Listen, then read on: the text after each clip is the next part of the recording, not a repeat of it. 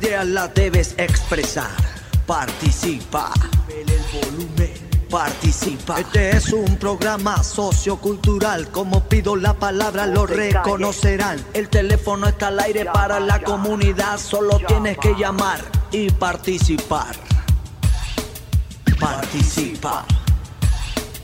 Participa. Un cordial saludo a todos los oyentes que nos escuchan por esta, la Radio Cultural de la Ciudad.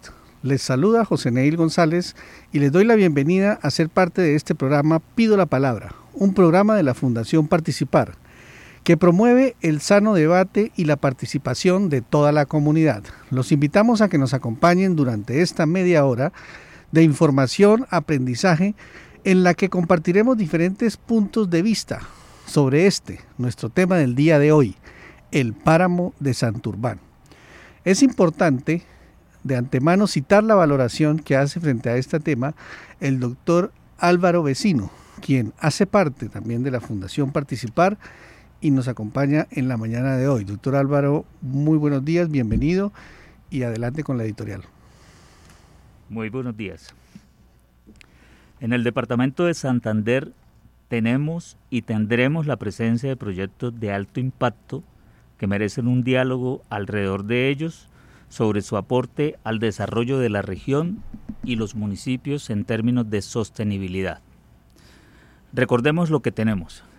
El embalse de Topocoro, la ruta del cacao, la autovía Bucaramanga-Pamplona y los que se vienen, la construcción de la nueva ruta del sol, la rehabilitación de la vía férrea, la rehabilitación de la navegabilidad del río Magdalena, el puerto multimodal y la actualización de plantas en la refinería de Barranca Bermeja. Además, los proyectos piloto de fracking y el proyecto minero de Soto Norte.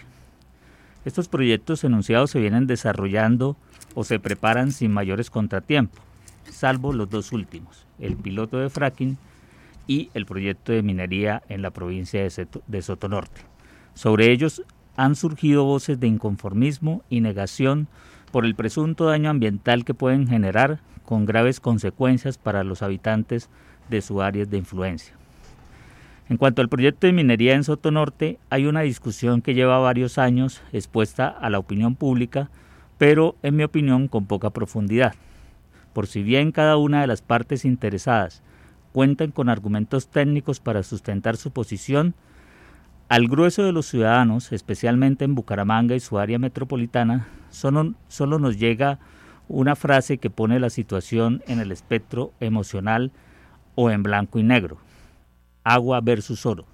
Pero toda la discusión que puede generarse sobre los impactos del proyecto en el desarrollo sostenible de la región está prácticamente anulada, ya que la posición de algunos opositores es intolerante ante posturas diferentes y la de la empresa casi siempre ha parecido más una apuesta política que científica.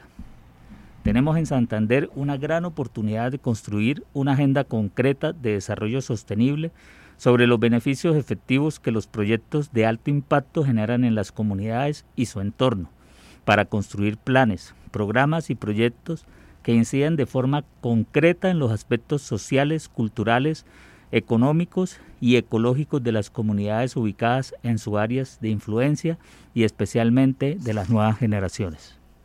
Muchísimas gracias, eh, doctor Álvaro Vecino. De antemano, agradecemos a nuestros invitados al programa de hoy que como fin tiene el de participar, como lo dice nuestro lema. La gente quiere opinar, quiere aportar ideas, quiere contradecir decisiones. En una palabra, la gente quiere participar. De esta forma, damos paso al desarrollo de este programa teniendo como invitados especiales a la señora Ivonne González, quien es la vocera del Comité de Vedurías Dignidad Minera del municipio de Betas.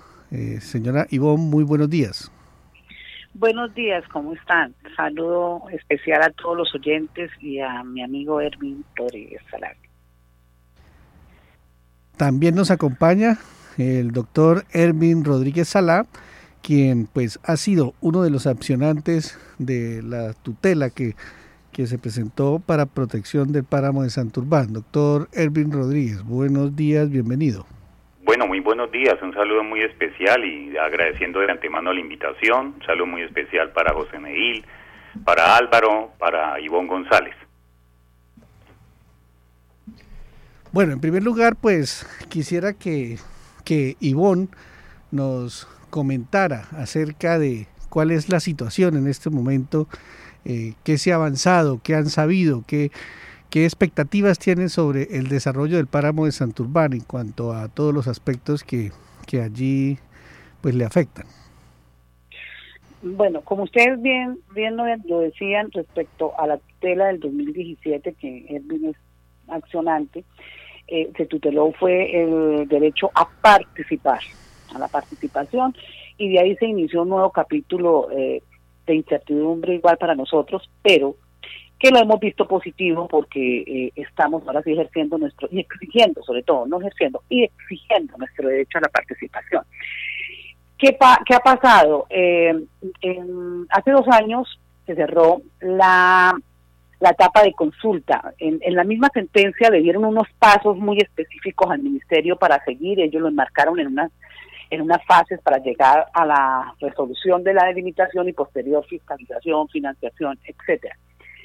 Eh, estamos en la etapa en este momento de concertación. Hace dos años se, se cerró la etapa de consulta donde se presentaron propuestas.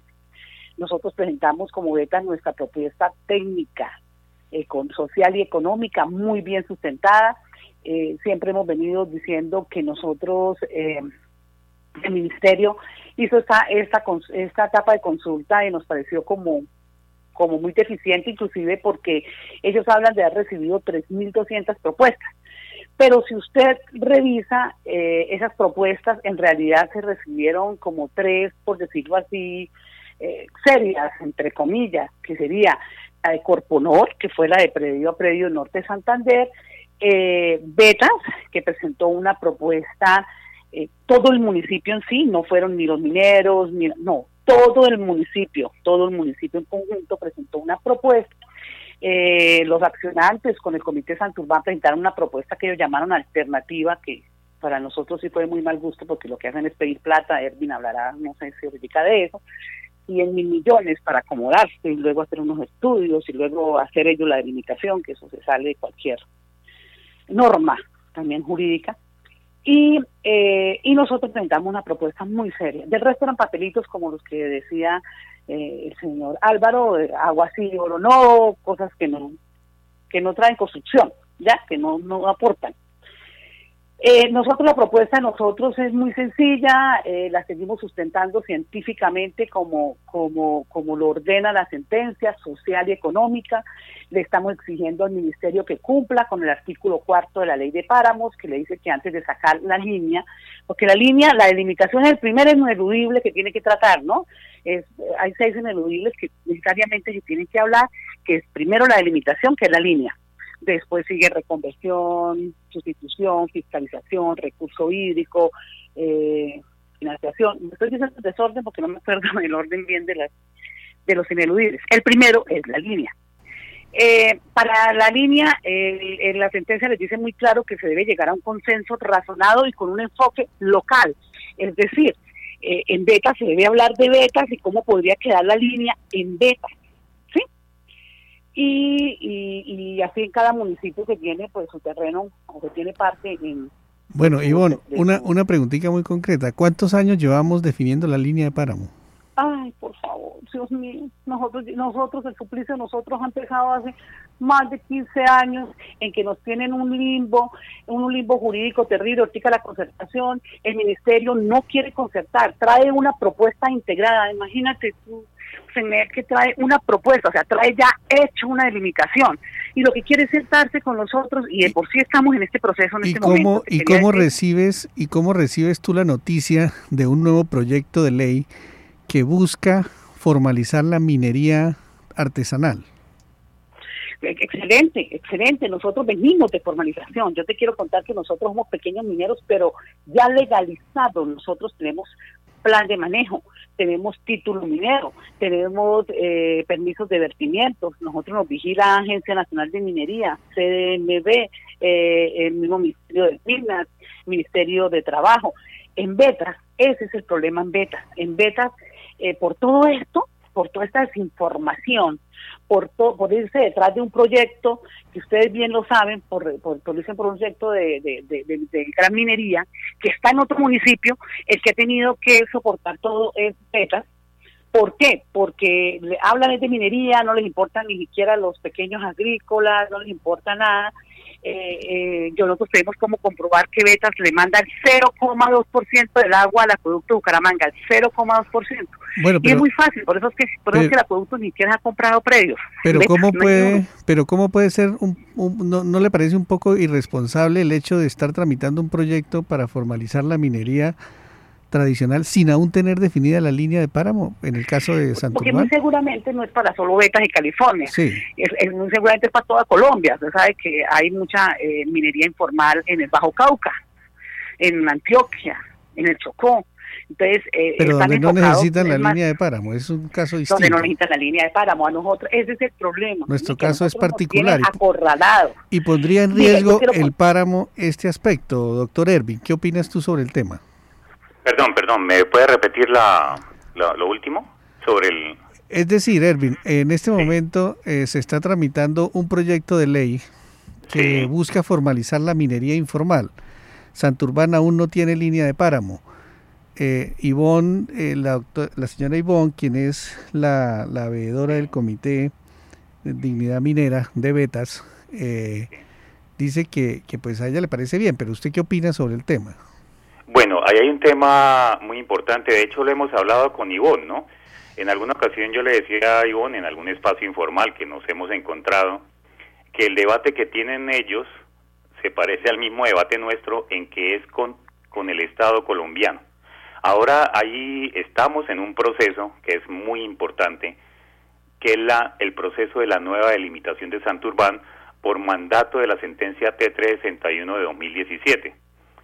El otro, otro proceso, y que se puede convertir en amenaza, obviamente, como yo lo he comentado ya en las columnas, para el agua, para nuestra agua y para el ecosistema de páramo, es el proceso de conceder, de otorgar licencias para la explotación minera en Santurbán o en sus ecosistemas circunvecinos complementarios. Yo pienso que todo proceso tiene, tiene una precedencia y en estos momentos es lo más importante es en primer lugar definir la nueva limitación del páramo de Santurbán. A mi modo de ver, se han perdido más de 10 años durante los cuales se había podido hacer los estudios hidrológicos e hidrogeológicos que nosotros hemos venido demandando del Estado colombiano. Entonces, entonces hay, hay un orden que es en primer lugar, ya lo, ya lo comentó Ivonne, el Ministerio de Ambiente y Desarrollo Sostenible tiene una propuesta integrada de delimitación de Santurbán que es la que va a concertar con las comunidades, con las comunidades. Un aporte muy importante de la sentencia T361 fue precisamente la participación ambiental. Es importante aclarar que no solamente nosotros, los accionantes de esa tutela, no solo solicitamos el amparo de los cuatro derechos en los cuales la Corte Constitucional nos dio la razón, que fue participación, que fue participación ambiental, derecho de petición, debido proceso y acceso a la información, sino que habíamos invocado otros otros derechos como el consumo de agua potable, salud, derecho a un entorno sano y al derecho a la vida, ¿no? En condición, en condiciones dignas, ¿no? Pero entonces la Corte nos halló la razón en estos cuatro procesos. Y dice es muy importante porque se ha concertado. La idea es que se concerte la delimitación antes de que se expida la nueva Edwin, no se concerta, tú mismo lo dijiste. Traer una propuesta integrada no para concertar, para socializar que es muy diferente la socialización a la concertación. Una propuesta que deja y desaparece jurídicamente un municipio. Ivonne, eso se, eso se, eso se caería, por eso se trata. O sea, vuelvo, vuelvo al, al tema. El Ministerio de Ambiente y Desarrollo Sostenible hizo una propuesta integrada de limitación de Santurbán. Yo no estoy diciendo que esté de acuerdo con ella. y es lo que debe concertar con todas las comunidades afectadas por la delimitación de Santurbán, entre ellas pues quienes residimos en el área metropolitana de Bucaramanga. Entonces, tiene que haber la concertación con las comunidades. Bueno, porque si no pasaría con la como con pasó con la resolución anterior, se cayó porque no no se hizo esa concertación. Entonces se, se exigió, la Corte exigió al Ministerio de Ambiente que se tenía que hacer una nueva limitación del páramo de Santurbán. Bueno, Erwin, pero acláranos una cosita. En este momento, eh, ¿cuál es la situación? ¿Estamos eh, iniciando de cero el proceso? ¿O todo ese, todo ese eh, actividad, todas esas actividades, esas acciones, esa tutela que ustedes adelantaron y que, y que pues tuvo, digamos que, resultados, eh, sigue en pie o hay que estar alerta de nuevo al proceso actual? Bueno, está, actualmente en qué estamos? Estamos precisamente en el proceso, vuelvo e insisto, ¿no? Estamos inmersos por mandato de la sentencia T361 de 2017 en el proceso de la nueva delimitación del páramo de Santurbán. ¿En qué fase estamos? En la fase de concertación. Como lo decía anteriormente, el Ministerio de Ambiente integró una propuesta, ellos lo llaman propuesta integrada de limitación del páramo de Santurbán y es lo que busca o va a buscar concertar con las comunidades.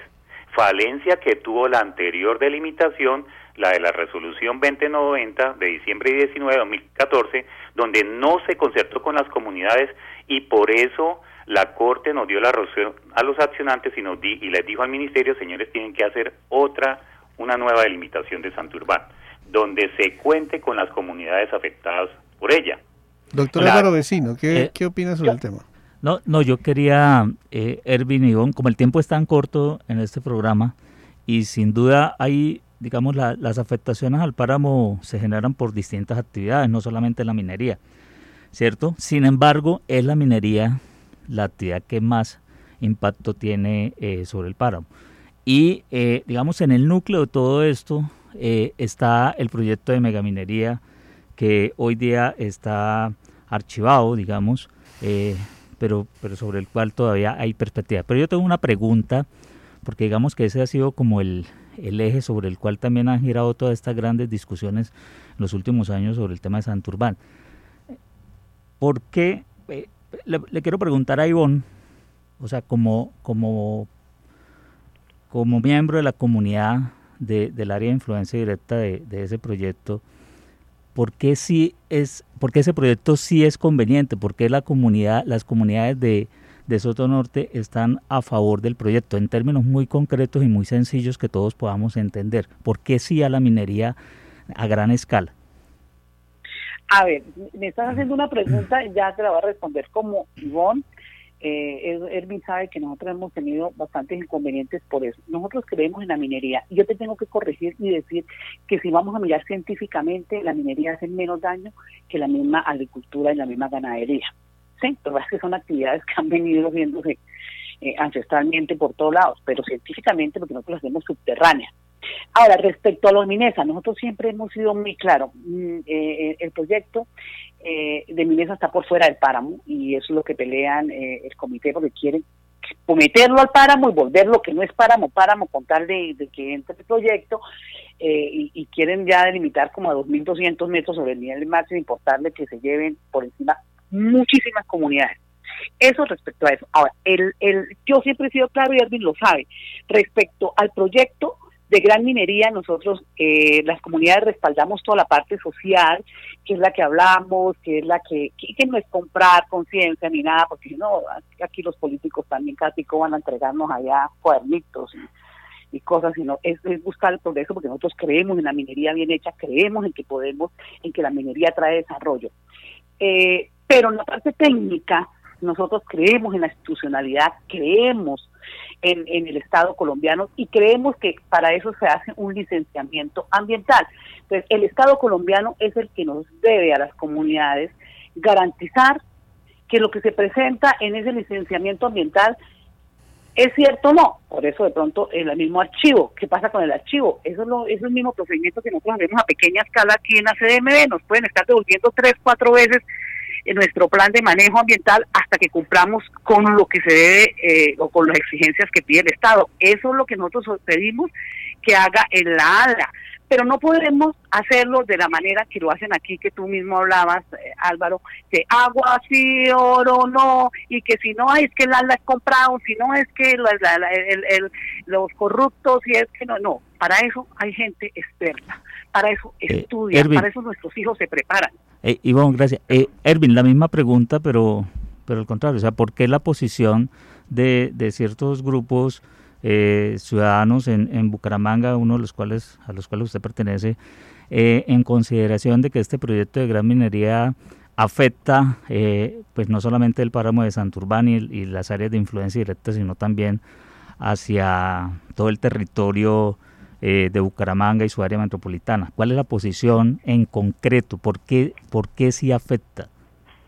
Bueno, bueno, la verdad es, y es importante aclarar algo que, que comentaron ustedes mismos y Ivonne, bueno, no hay que confundir una consigna de, de una marcha, agua sí, oro no, con los estudios que se han podido hacer. Nosotros, eh, los accionantes de la tutela en cabeza de la Corporación Colectiva de Abogados Luis Carlos Pérez, hicimos un trabajo de 10 meses para presentar una propuesta alternativa de limitación de Santurbán y queremos, con, con base en la ciencia, por eso venimos demandando de, del gobierno, del Estado colombiano, los estudios hidrológicos e hidrogeológicos. Por eso insisto en que el Estado colombiano ha perdido más de 10 años en los cuales se pudieron hacer esos estudios.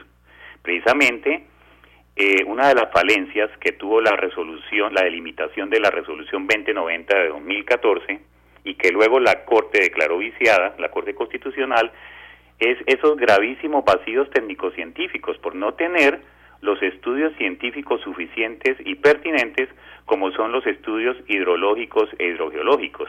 Ahora hay que tener en cuenta la legislación, una serie de, de normas que se infringirían como las leyes 99, la 1252, decretos 2372, 3930, incluso la sentencia C035 y la misma T361 que recomienda, entre otras, que se debe tener en cuenta para la delimitación de Santurbán la zona de transición bosque-páramo.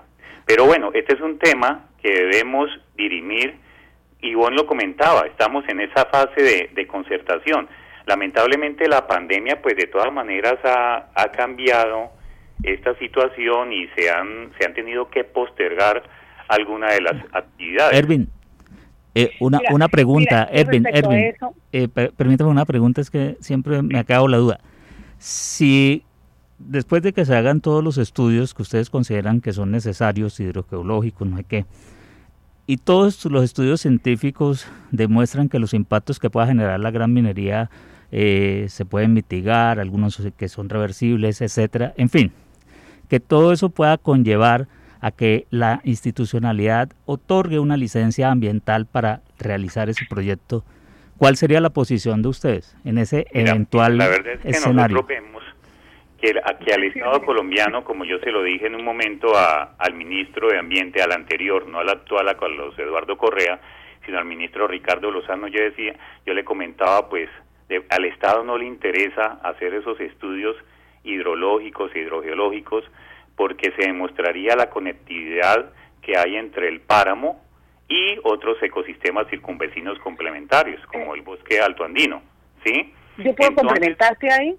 Pero, pero de todas maneras, lo he dicho muchas veces. Y, Ivonne, ya te doy la palabra. Los estudios existen, los estudios existen, yo se los entregué al ministerio en el 2019 y los hizo Ivonne, Un momentico, ya te doy la palabra.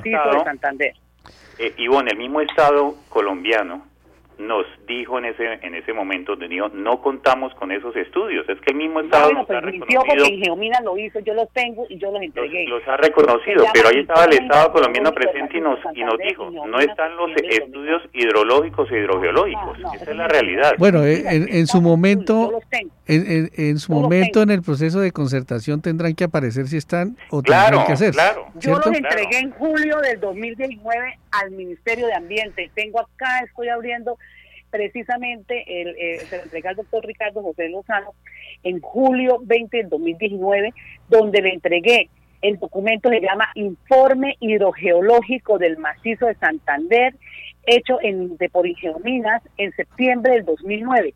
Cambiaría mucho del 2009 al 2021 Pues eh, la hidrogeología. y No, no cambia, porque usted mismo lo ha dicho. Ese estudio dura por un 5 o lado- 10 años para hacerlo. Ivonne, por un Entonces, lado, ¿cómo pues, pues, que no la fase existe? de concertación es la fase No, adecuada para que en la propuesta, lo que inter- en la dice Eh, Erwin. pidieron plata para es que acomodarse y hacer Eh, Ivonne, escúcheme. Yo, yo. yo quiero, quiero hacerle una pregunta, digamos, en, no eh, o sea, y viendo, y viendo pues como el, el, el nivel de, de desacuerdo que hay frente, por ejemplo, a este tema de estudios, quisiera preguntarles, ¿existe actualmente alguna mesa de concertación o de diálogo en torno específicamente al tema de la gran minería? O sea, hay, un, hay una mesa donde eh, la empresa, eh, las personas que están en oposición al proyecto y, los que están a favor, eh, se, se, se encuentran, discuten, comparten. Eh, ¿Ese escenario existe, ha existido o no? No, porque es que siempre lo han incluido dentro de la limitación y nosotros por lo menos en Beta estamos concentrados con enfoque diferencial, con enfoque local, como lo pide la Corte Constitucional en su sentencia, a hablar de Beta. Y Minesa está en California. Una, tendrían que hablar con California. Y segundo, o sea, porque es que ellos siempre han querido meter e- ese, proce- ese proceso de licenciamiento, la delimitación para obstaculizar la, la delimitación y no dejar avanzar la delimitación como ya estamos haciendo enfoque local, pues cada uno está dedicado a su municipio, ¿sí?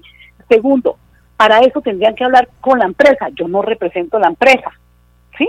Yo represento una veeduría, una comunidad, que una veeduría que ha participado en varios escenarios que ha hecho los mismos del comité que han pedido visita in situ, que es visita allá al, al, a- al sitio de Minesa, donde se ha convertido en pelea, donde han llegado a insultar a las mismas comunidades de allá, las mismas comunidades de allá les ha tocado casi sacarlos, donde, sí, sí me hago entender, o sea, no van a construir, sino van esa, allá a, a armar un a armar peleas entre los los los que sí los que no y, y, y se arma y no se ha podido construir nada nada nada se ha podido Ivonne. nosotros estamos es el- es en la delimitación Ivonne, regálame un segundo. Eh, quisiera hacerte una pregunta como para dimensionar un poco eh, el tema de lo que estamos hablando. ¿Tú tienes el dato de cuánta, de cuántos mineros artesanales hay en la zona? De entre Betas y California, entre Betas sí, pero entre Cali bueno, Betas y California, California muchísimos, porque hay mucha gente que se quedó sin trabajo, precisamente, tú sabes, pasó con el coro y eso, entonces mucha gente se quedó en trabajo, pero eh, no más acabaron de formalizar, ¿no? De, de hicieron, con la misma minesa hicieron una coexistencia 160 familias, y de ahí Pero se ellos, dice que pero en ellos no California tienen, solamente hay 400 y pico familias. pero señor. ellos, ellos son mineros de actividad minera, no, no son dueños de títulos mineros. No son dueños de título minero. Entonces, ¿qué hizo Minesa? Le cedió, tengo entendido, le hizo eso que se llama subcontrato de operaciones. Dentro del título de ellos, les, les, les cedió un, unas hectáreas para que se formalizara por medio del Ministerio de Minas 160 familias. Pero en California hay muchísimas más, ¿no? Todos somos, California decir- también es de paso igual a Beta, la mayoría son mineros. Es decir, esto, Ivonne, una, una pregunta muy concreta. ¿Minesa, con sus títulos mineros, puede cederlos para la explotación artesanal?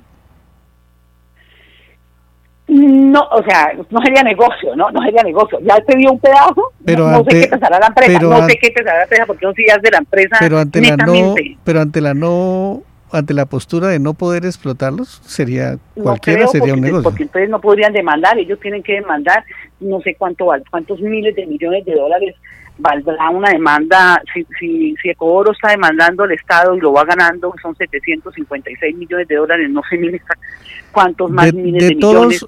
de todos los Acuérdate que es un negocio, de y todos ellos los- pagaron por sus títulos. sí, de todos los títulos mineros, ¿tú sabes qué porcentaje es de Minesa? De? California, de, California la mayoría, hay titulares mineros pequeños, lógico, hay, hay varios titulares pequeños y, y los otros tradicionales, hay inclusive mineros tradicionales, acuerdas que es una cosa la tradicionalidad, eh, eh, o las artesanales son los barriqueros, los que están en río, no, no hay más, más, más artesanales ante la ley. Eh, pero si hay, sí hay algunos que son tradicionales. Tradicionales que son, inclusive, que tienen, que tienen las tierras y han venido veniendo explotando la, la minería ahí en la tierra pero que nunca pidieron título y pueden estar dentro de cobro o del título de cobro y de, o de, o de Minesa. Eh, eh, pero en California la mayoría la mayoría son de Minesa. De, eh, es, escúchame, Ivonne, para que Erwin me, me responda también la, la misma pregunta, si ha existido, existe un escenario de diálogo entre la empresa que está pretendiendo hacer la gran minería y los grupos que, que están en oposición al proyecto. no, no lo ha habido y la razón es porque hay inamovibles de parte y parte, ¿no? De hecho, yo he planteado la, una dicotomía que hay entre el, bajo mi óptica, claro está, ¿no? Entre el querer ser y el deber ser, ¿no? El querer ser por las, por el mismo Estado colombiano y las empresas mineras de hacer minería en páramos y, en sus ecosistemas circunvecinos complementarios y el deber ser que es la protección y conservación del ecosistema paramuno, ¿no? Entonces yo confronto en esa dicotomía dos visiones, una visión minera que le apuesta a hacer minería en zona de páramos y como ya dije en sus ecosistemas circunvecinos complementarios y la visión que llamo conservacionista, entonces hay ese, ese inamovible. ¿Y usted no, cree justamente, digamos, que este punto, digamos, este escenario daría pie para generar una gran discusión regional en torno, no solamente al tema ya saliéndose uno de Santurbán, sino desde ahí al tema del desarrollo sostenible en la región, teniendo en cuenta todos los grandes proyectos, como lo decía yo en mi editorial, que, que vienen para el departamento de Santander y que van a impactar de, de, muchas maneras, o sea, tenemos este proyecto, pero también todos los proyectos de infraestructura vial, los proyectos de vía férrea, etcétera. O sea, ¿no sería esa una oportunidad para eso, para ir generando ese diálogo necesario a nivel de región? Pues mire, un, espacio es la, la fase de concertación por mandato de la T361. No, Ervin, porque Minesa no está en el páramo y no puede estar en, la, en esa delimitación. entonces el tema el tema, como yo lo, como ya lo expresé, hay una serie inamovibles, hay una legislación ambiental que ya la mencioné, que hay que hay que cumplir, ¿no? Por eso, y la misma gente dice... Yo entiendo que, todos tenemos, como, como le comentaba anteriormente, que habíamos hablado en alguna ocasión en un espacio informal con Ivonne, y tanto de una orilla como de la otra el debate es con el Estado colombiano, ¿sí? Ahora, nosotros sí hemos venido profundizando esto no se, porque no se puede quedar en una consigna, no se puede confundir, como ya dije, una consigna de una marcha con la profundidad que le hemos dado algunos grupos. Por ejemplo, es el caso de la tutela que interpusimos eh, que interpusimos en cabeza de la Corporación Colectiva de Abogados. De, repente ha faltado socializar más esos argumentos para que la para que la cosa no se quede en la consigna, ¿no, Erwin? Sí, no, no, es que, es que de hecho lo más grave lo que pasó con, lo, que, acabó de decir ya la senadora. Aquí se, se, han hecho una serie de, de foros y debates y hemos profundizado. Que no conozcan ese tema algún segmento es otra es otra cuestión. Cada cada persona o cada grupo ha profundizado. No de la propuesta que ustedes presentaron, el colectivo de abogados, la propuesta que, presentaron para la limitación? Bueno, no le hablas a, ver, tenemos tenemos que terminar ya el programa por tiempo.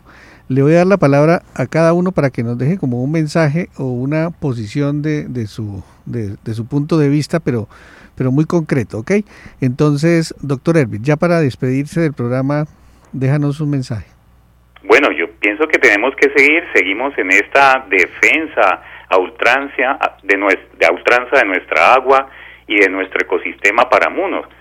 Tenemos que mirar los páramos desde un concepto de integralidad, como ya lo hemos, lo hemos dicho, y no como hizo el Estado en su momento, presentando una delimitación de Santurbán que lo que hace es desvirtuar el concepto de integralidad del páramo. Ok, muchas gracias. Eh, Señora Ivonne, un mensaje concreto para, para su comunidad, para, para la audiencia. Debemos diferenciar qué es el licenciamiento de un gran proyecto con la delimitación del páramo. Y Ervin y el colectivo de abogados y Comité Santurbán deben aclarar dos cosas la propuesta que entregaron en su momento en consulta y que no la pueden mover ya y que sobre esa con sobre esa propuesta de ellos que se debe concertar ante, Bucaramanga si se van a concertar y segundo eh, que nos, nos deben una explicación muy clara de lo que dijo la senadora Sandra Comunes respecto al Comité Santobán que también es accionante de la tutela. Muchísimas gracias, señora Ivonne. Doctor Álvaro Vecino, ya para terminar, un mensaje de cierre con todo lo que hemos oído y, analizado en la mañana de hoy? Pues yo creo que las posiciones encontradas nos muestran un gran disenso sobre unos temas específicos y justamente creo que eso es la posibilidad para, para construir acuerdos. Se construyen acuerdos sobre las diferencias y creo que aquí tenemos una gran oportunidad para ir generando un diálogo regional en torno a este proyecto y a todos los proyectos que se vienen para el Departamento de Santander que nos permitan construir una visión de desarrollo sostenible que sea realmente viable en el corto tiempo. Bueno, el tiempo es corto y se nos acabó. Agradecemos la presencia de nuestros invitados y a nuestros oyentes que nos sintonizan. Ha sido un placer acompañarlos. Mi nombre es José Neil González y no olviden nuestra cita el próximo martes a las nueve y media de la mañana en Pido la Palabra, un programa de la Fundación Participar. Los esperamos la próxima semana.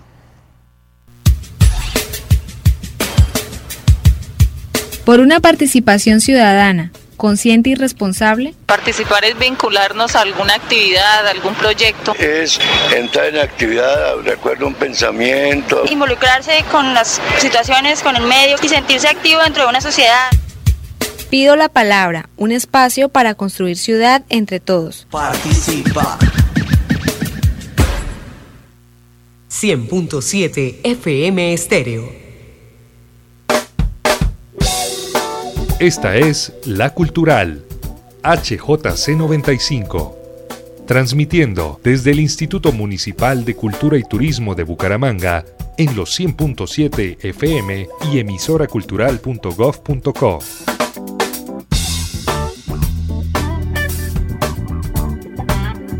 La Cultural 100.7, Radio Pública, sintonizada con la ciudad.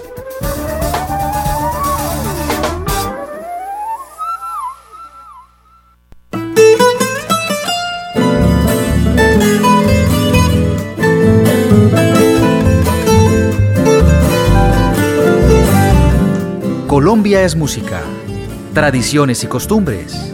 Desde las montañas